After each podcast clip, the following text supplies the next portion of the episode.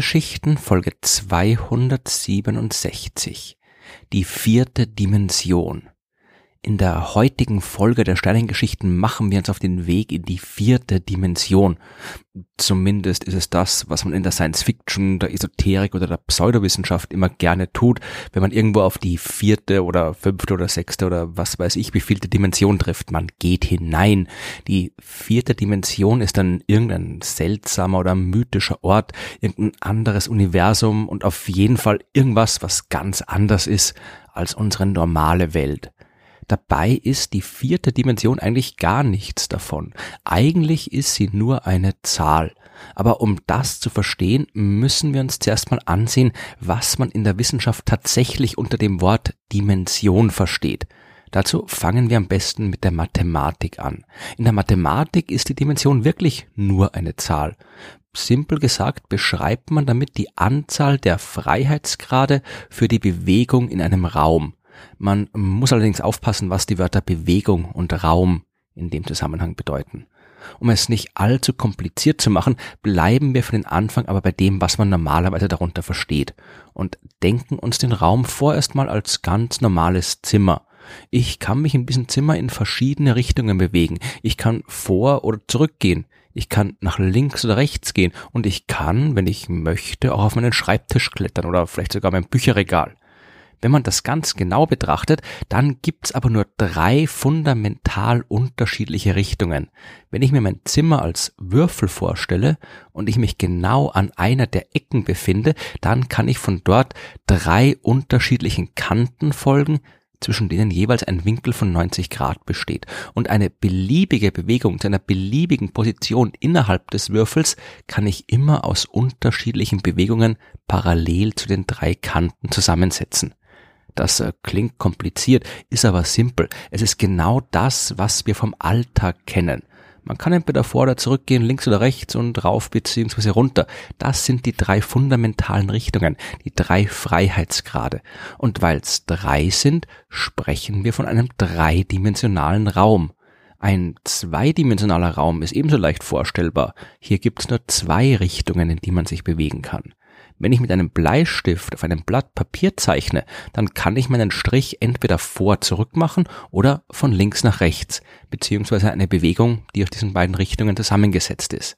Aber ich kann keinen Strich machen, der sich fünf Zentimeter über dem Papier befindet. Diese Richtung steht mir nicht zur Verfügung, weil das Blatt Papier zweidimensional ist und nicht dreidimensional. Und ja, in der Realität ist das Papier natürlich schon dreidimensional. Das hat eine gewisse Dicke und die Spur, die mein Bleistift hinterlässt, die befindet sich auf dem Papier, erstreckt sich also in einer dritten Dimension. Aber wir sprechen hier von einem mathematischen Idealfall und nicht der Realität.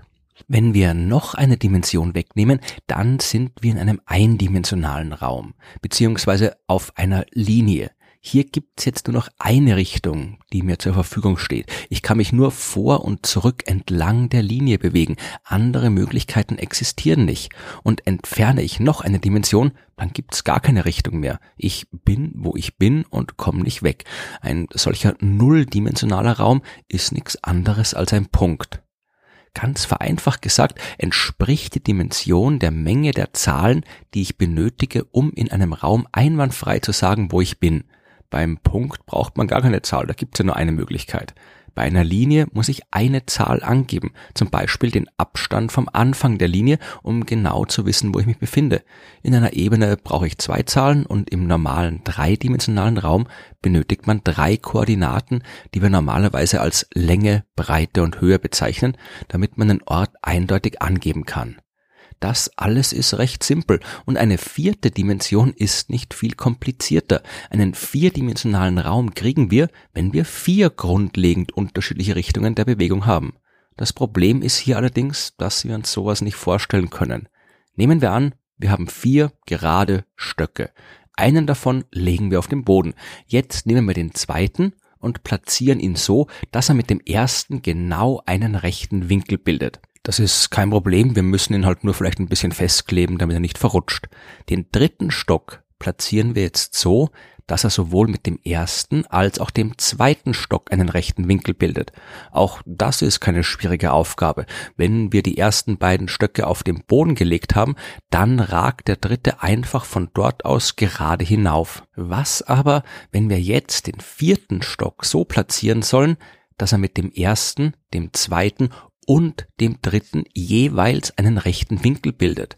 Das schaffen wir nicht. Es gibt keine passende Richtung mehr, in die wir ihn zeigen lassen können. Und so viel wir auch drüber nachdenken und so sehr wir uns anstrengen, wir werden nicht in der Lage sein, uns so eine Richtung vorstellen zu können. In der Mathematik dagegen ist das absolut kein Problem. Ein vierdimensionaler Raum ist einfach nur ein Raum, in dem man vier Zahlen benötigt, um eine Position eindeutig anzugeben. In einem fünfdimensionalen Raum braucht man fünf Zahlen und so weiter.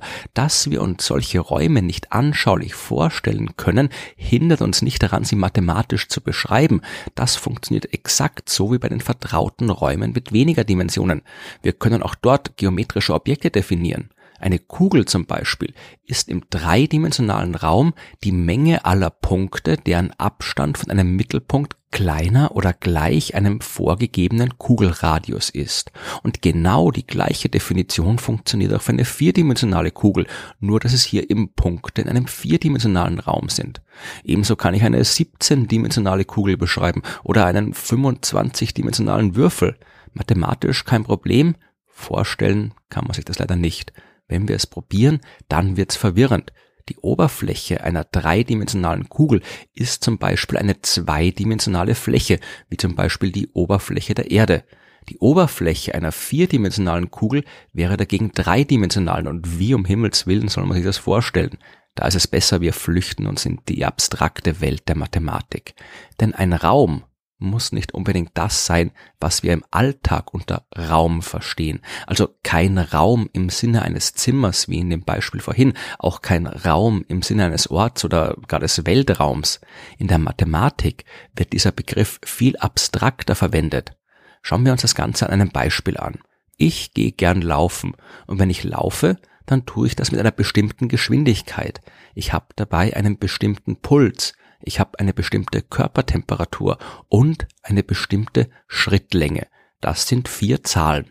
Und diese vier Zahlen kann ich für jeden Zeitpunkt meines Laufs messen und aufschreiben. Ich kann mir jetzt außerdem einen abstrakten vierdimensionalen Raum vorstellen, beziehungsweise nicht vorstellen, aber mathematisch beschreiben. Eine der Richtungen in diesem Raum beschreibt die Geschwindigkeit. Bewege ich mich entlang dieser Richtung, dann steigt oder sinkt die Geschwindigkeit. Die zweite Richtung beschreibt den Puls, die dritte die Körpertemperatur und die vierte die Schrittlänge.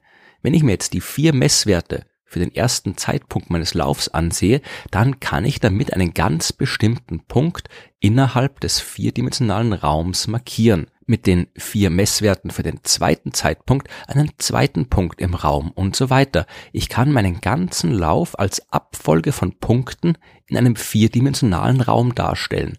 Das ist mathematisch überhaupt kein Problem. Ich kann der Kurve durch den vierdimensionalen Raum folgen und schauen, wie sich meine Messwerte im Lauf der Zeit verändert haben. Das gleiche geht mit fünf, sechs oder beliebig vielen Dimensionen und genau hier tauchen die höheren Dimensionen auch zum Beispiel in der Astronomie auf. Ich habe früher schon mal in Folge 93 der Stellengeschichten das Konzept des Phasenraums erklärt und die abstrakten Räume, von denen ich gerade gesprochen habe, die sind nichts anderes als das. Es sind Räume, die bestimmte dynamische Systeme beschreiben. Im Fall von meinem Beispiel war das dynamische System ich, wie ich durch die Gegend jogge. Aber genauso gut kann es ein Planet sein, der die Sonne umkreist. Wenn ich den Zustand der Bewegung des Planeten beschreiben will, dann komme ich mit drei Zahlen nicht aus.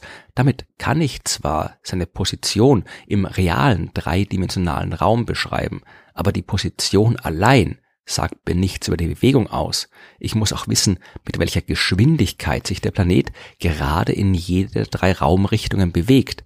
Insgesamt brauche ich also sechs Zahlen, wenn ich den dynamischen Zustand des Planeten erfassen will. Und wenn ich nicht nur einen Planeten habe, sondern an der Dynamik eines Systems aus zwei Planeten interessiert bin, brauche ich zwölf Zahlen, um das System zu beschreiben. drei Koordinaten für den Ort des ersten Planeten, drei für den Ort des zweiten und nochmal jeweils drei für ihre Geschwindigkeiten.